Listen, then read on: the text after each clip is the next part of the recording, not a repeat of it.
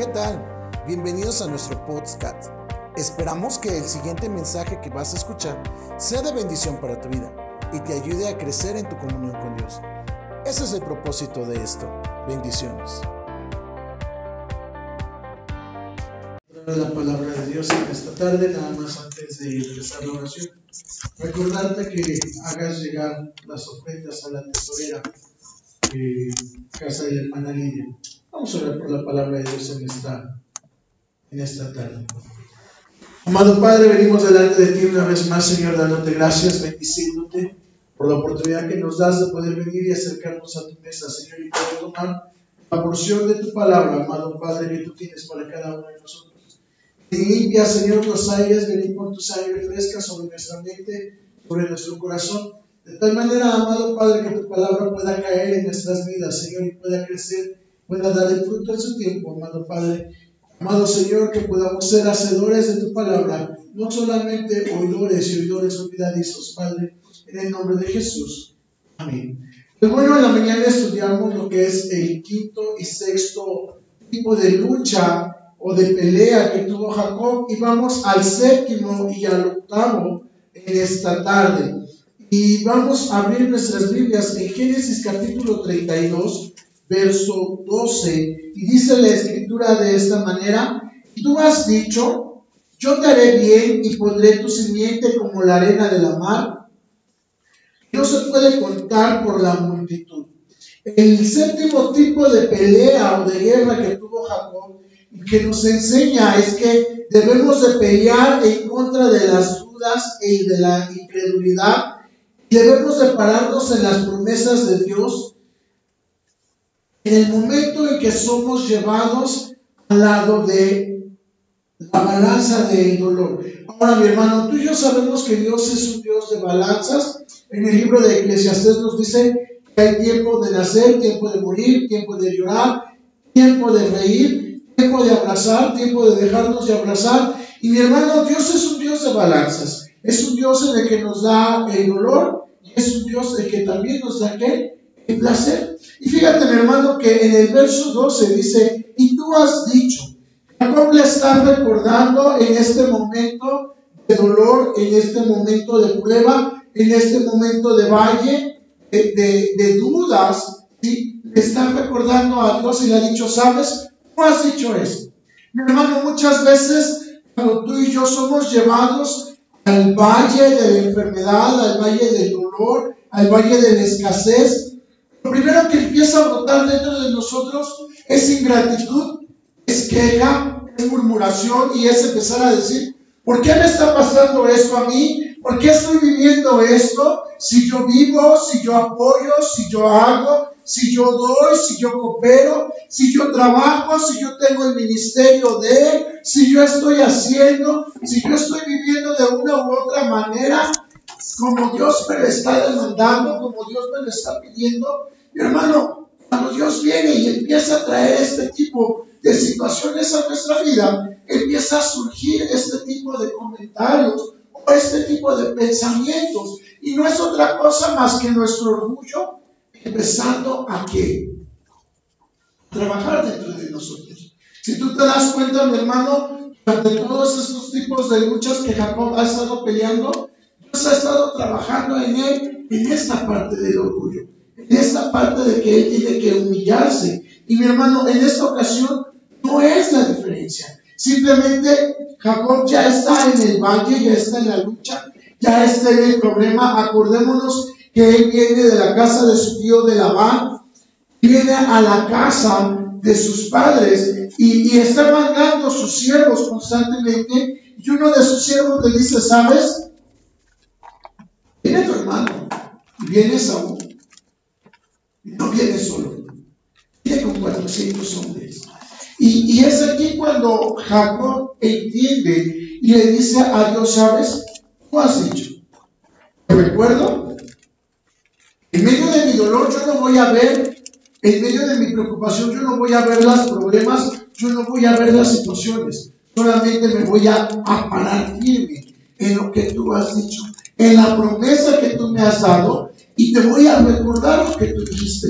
Esto me recuerda, mi hermano, por ejemplo, cuando como papás vienes y les prometes a los hijos y les dices, vamos al doctor, déjate inyectar o déjate, eh, o tómate este medicamento y qué, y yo te voy a dar.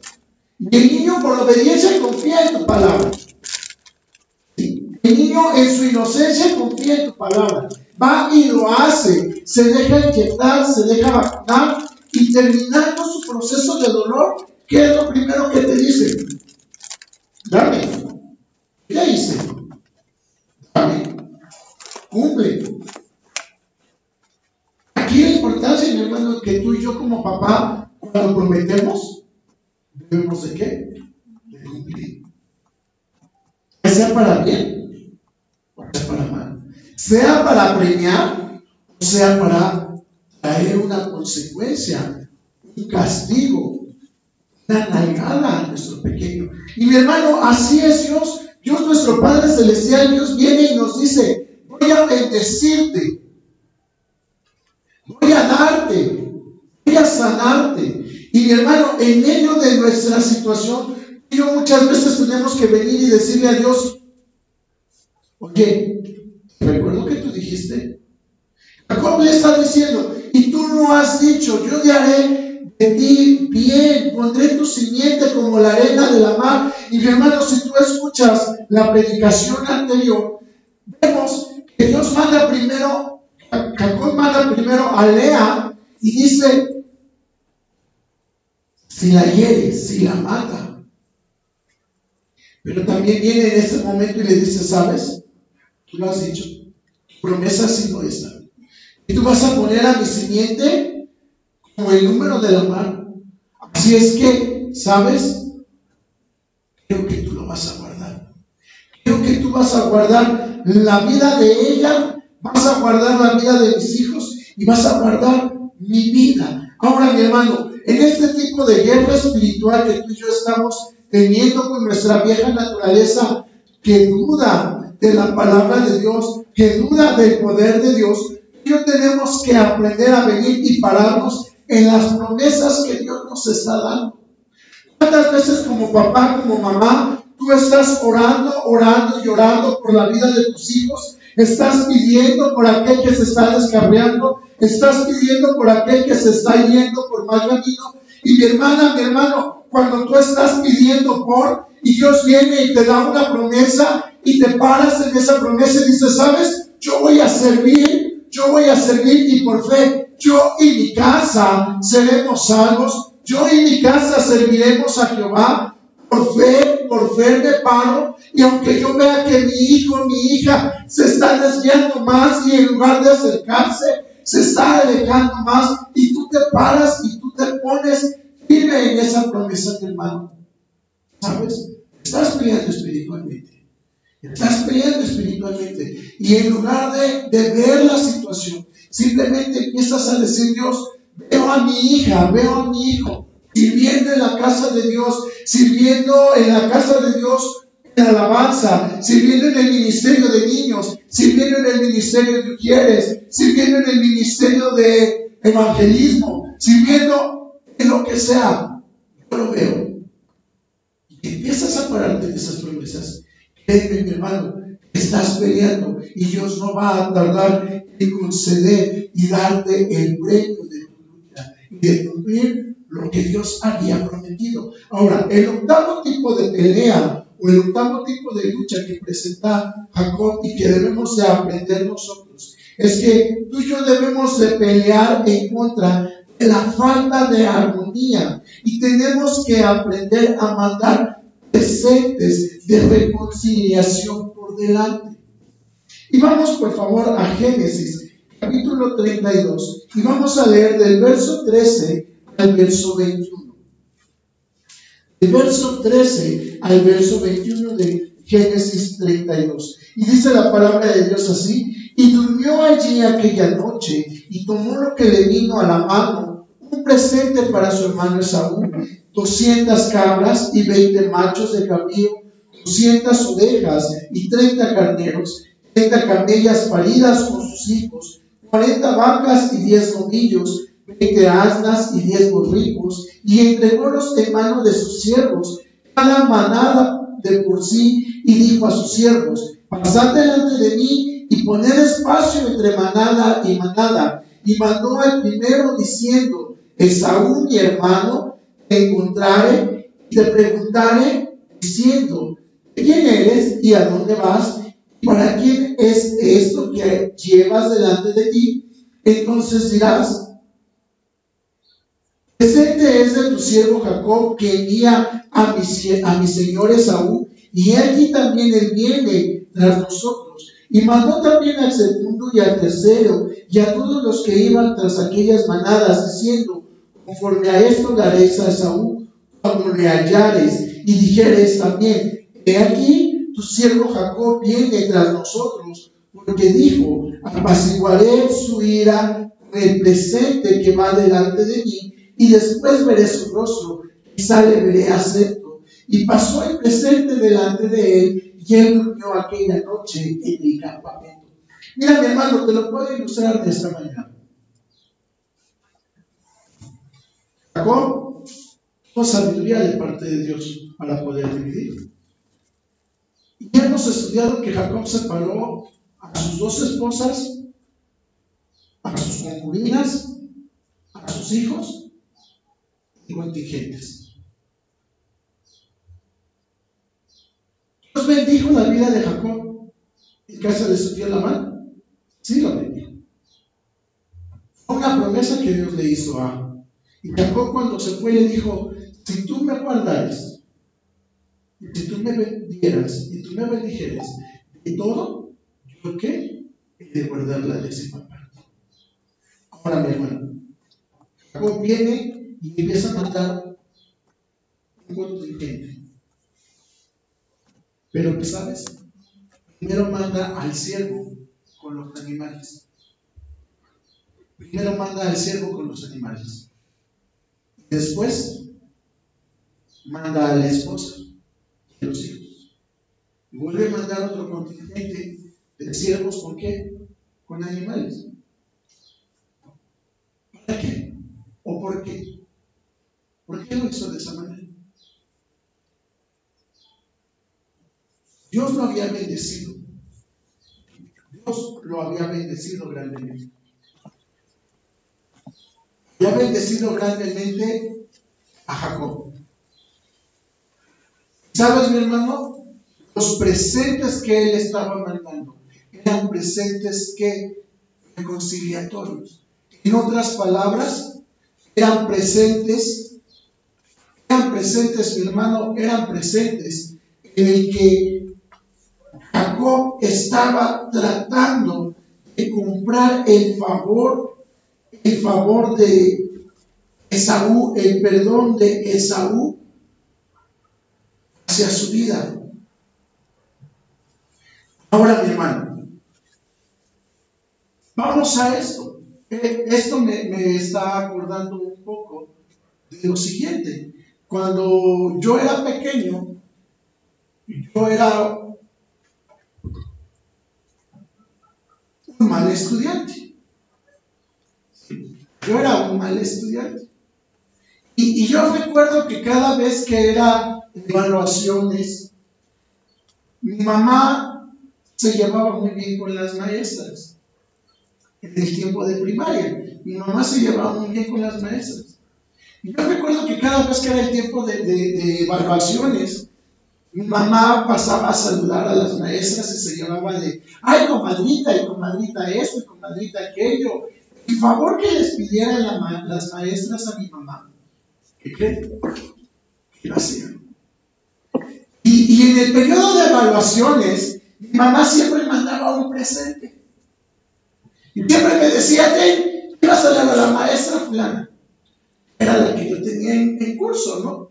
Y yo decía por dentro, pero ¿por qué le voy a mandar? ¿Por qué le voy a regalar si, si me regaña, si me castiga, si esto, si lo otro? Yo reconozco, fui muy mal estudiante. En mis calificaciones siempre iban con seises y con siete.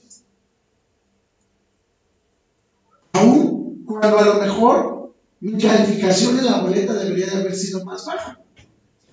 Mira esto, ¿por qué mi hermano? Los presentes de reconciliación, buscando que el favor. Ahora, aquí hay algo que tú y yo tenemos que entender. Fíjate, mi hermano, se llama eh, el octavo tipo de lucha, se llama debemos de guerrear en contra de qué? De la desarmonía, de la falta de armonía. ¿Y qué es armonía, mi hermano? La armonía es cuando tú estás hablando de un trabajo donde todo hay armonía, es fácil trabajar. Es fácil desempeñar tus funciones.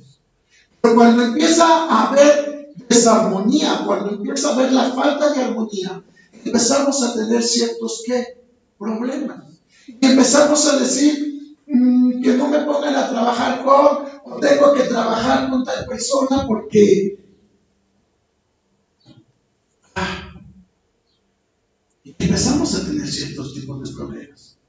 Empezamos a tener cierto tipo de dificultades. Y tal vez mi hermano, sabía perfectamente que no estaba en armonía, que no estaba en paz con empezó a matar, empezó a mandar empezó a querer comprar ese favor. De tal manera que aquello que los dividía, que aquello que los esperaba, fuera quitado. Y hermano, podemos encontrar los siguientes presentes. Y fíjate, dice que mandaba qué? En el verso 14 dice, mandó 200 cabras y 20 machos cabríos. 200 cabras, 200 hembras y 20 machos cabríos. Ahora, aquí hay un principio muy importante. Manda más hembras que machos. ¿Por qué? ¿Por qué manda más hembras que machos? ¿Tiene un por qué? y tiene una justificación. ¿Hay diferencias entre un macho y una hembra? Hablando naturalmente, ¿qué es lo que te da más? ¿Una hembra o un macho? Una hembra. Hablando naturalmente te da más una hembra. Le sacas más provecho a una hembra. ¿Por qué? Porque una hembra te va a multiplicar. Te va a multiplicar lo que tú tienes. Si tú tienes un chivo y una chiva, la chiva, cuando quede preñada, te va a dar más, y te va a dar más, y tu rebaño va a ir creciendo. Ahora, mi hermano, fíjate, él manda 200 hembras, señal de decirle, quiero que lo que tú tienes sea más prosperado con las 200 hembras que yo te estoy mandando. Yo quiero que tu área, ganado, se multiplique más, sea más productivo, sea más extenso. Pero también las hembras nos hablan de qué? De debilidad,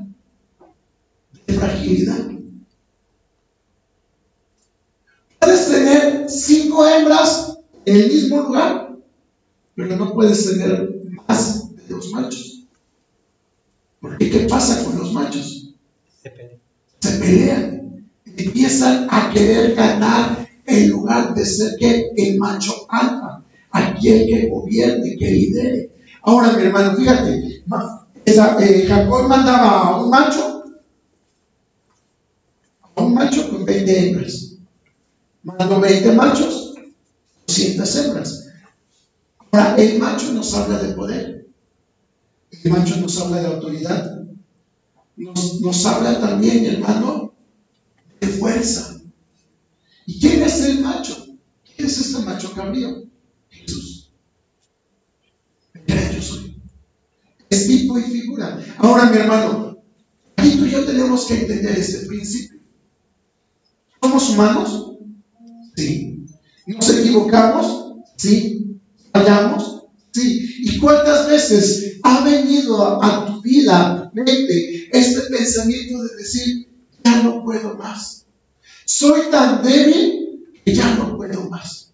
Soy tan pobre que ya no puedo más. Y sabes, mi hermano, dentro de nuestra debilidad, dentro de nuestra debilidad, tú y yo tenemos venir y clamar esta sangre del macho cambio, esta sangre de nuestro Señor Jesucristo, que tiene el poder, que tiene la fuerza para poder venir y levantarnos, para poder venir y pelear, para poder venir y dar fuerza a nuestro caminar. Quiero que vayas conmigo a segunda de Corintios, capítulo 12, versos 9 y 10. Y dice la palabra de Dios así.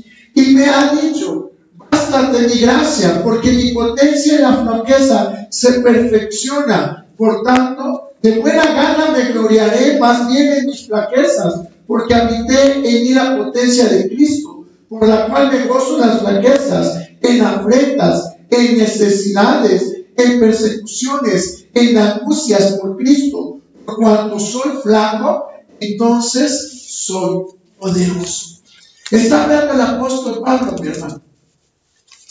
Y fíjate, y empieza diciendo, me ha dicho, hasta de mi gracia, porque mi potencia en la flaqueza que se perfecciona, porque mi poder, el poder del macho cabrío, se va a manifestar, el poder de la sangre de Jesucristo el único macho cabrío, el perfecto, se va a perfeccionar, va a desatar su poder en qué? En mis debilidades. Y termina el apóstol Pablo diciendo en el verso 10, por cuanto soy flaco, entonces ¿qué? Soy poderoso. Quiere decir, mi hermano, que en esta parte tú y yo tenemos que empezar a ser presentes de reconciliación con las personas con las cuales tú y yo tenemos problemas, con las personas, mi hermano, con las cuales tú y yo no podemos trabajar. Pero en mi debilidad, en mi debilidad de no poder soportar a la persona, en mi debilidad de no poder hallar la manera de cómo tratarlo, yo puedo decirle, Dios, llama esta sangre y ayúdame. Ayúdame. Ayúdame tantito. ¿Cuántas veces, mi hermano, has dicho, tengo a esta persona? Tengo a esta persona. Esta persona ni con X marca del refresco me pasa. Ni con azúcar, ni con... Esto me pasa. No, no, no, no, no. Ya lo intenté, ya traté de verles sus lados, sus lados buenos. Intenté de ver sus virtudes, sus cualidades. Y no, nomás, no, me ponen a trabajar con él y en lugar de sacar el trabajo adelante, me estorba y lo estorba. ¿Qué tengo que hacer? ¿Qué principio nos está enseñando aquí? Yo tengo que empezar a qué? A mandar obsequios que puedan quitar esta división. Yo puedo llegar, yo puedo, eh, si me toca trabajar con Luis y yo sé que a Luis le, le, le, gusta tocar la guitarra, híjole, no tengo aquí una muñequita aquí. Esta Yo sé que toca la guitarra. El detalle está en el significado. Puedo llegar y puedo decirle, Luis, yo sé que tú tocas la guitarra. Y, y, y, entré a una casa de música y me acordé de ti y te la traigo. Te la, te la obsequio. ¿Sabes qué voy a empezar a generar en él? Si había una división. ¿Sabes qué va a empezar a generar en él? Decir, que empezar a doblegar que su rivalidad. Empezar a decir, bueno, pues creo que no es tan malo trabajar con el pastor. Creo que no es tan. Y hermano, y cuando empiezas a ofrecer este tipo de presentes, y empiezas a darle y empiezas a dar, a desprenderte, mi hermano, empieza a ver esta compañerismo. Y empieza, mi hermano, a ver esta forma de poder trabajar. Ahora, yo voy a trabajar con él dando presentes, sí, pero sabes, no solamente es dar el presente, no solamente es tener atenciones. Para que yo pueda lograr esto, yo tengo primero que empezar a clamar esta sangre de macho cabrío, en esta debilidad, en esta humanidad que hay dentro de mí. ¿Qué hay dentro de mí? En esta humanidad que hay dentro de mí. ¿Por qué? Porque cuando no me cae bien, empiezo a verlo de mala cara. quitar y empiezo a tratar de obstaculizar. Yo puedo venir y decirle, Dios, clamo tu sangre, Señor Jesucristo, esta sangre del macho cabrío, en esta debilidad, en que no tengo entrañas de misericordia sobre mí, en que sabes que me cae gordo, Dios, pero, me siento, ¿eh? pero, ¿sabes? Amo esta sangre sobre mi vida, por esta sangre de amor sobre, por esta sangre, por esta misericordia, de tal manera que cada vez que yo lo vea, lo pueda hacer. Gracias. Mi hermano, entonces podemos entender esta parte que aquí dice el apóstol Pablo. Por cuanto yo soy flaco, soy flaco, que no puedo trabajar con todos. Soy poderoso. Porque entonces puedo ver el amor de Dios se hace grande. Voy a concluir con esto, mi hermano. Yo doy gracias a Dios por la vida de mi esposa. Es una mujer muy guapa, muy sabia. Y, de manera especial me pasó algo aquí en Grecia. En el lugar donde Dios nos está mandando, nos está poniendo a pastorear. Tuvimos una reunión con los pastores a nivel denominacional y la convocamos nosotros por alguna situación. Convocamos nosotros la reunión para pastores a nivel interdenominacional. Llegó un pastor por ahí. Desde que llegó, como que no hice clic con él. Y, estábamos llevando la, la reunión, este y otro, yo veía que el pastor estaba acá y, y él en su mundo. Y, y, decía, bueno, ¿qué te pasa? Convocamos para eso, intégrate. Y terminó la reunión para no hacerte el testimonio tan largo. Terminó la, la, junta de pastores.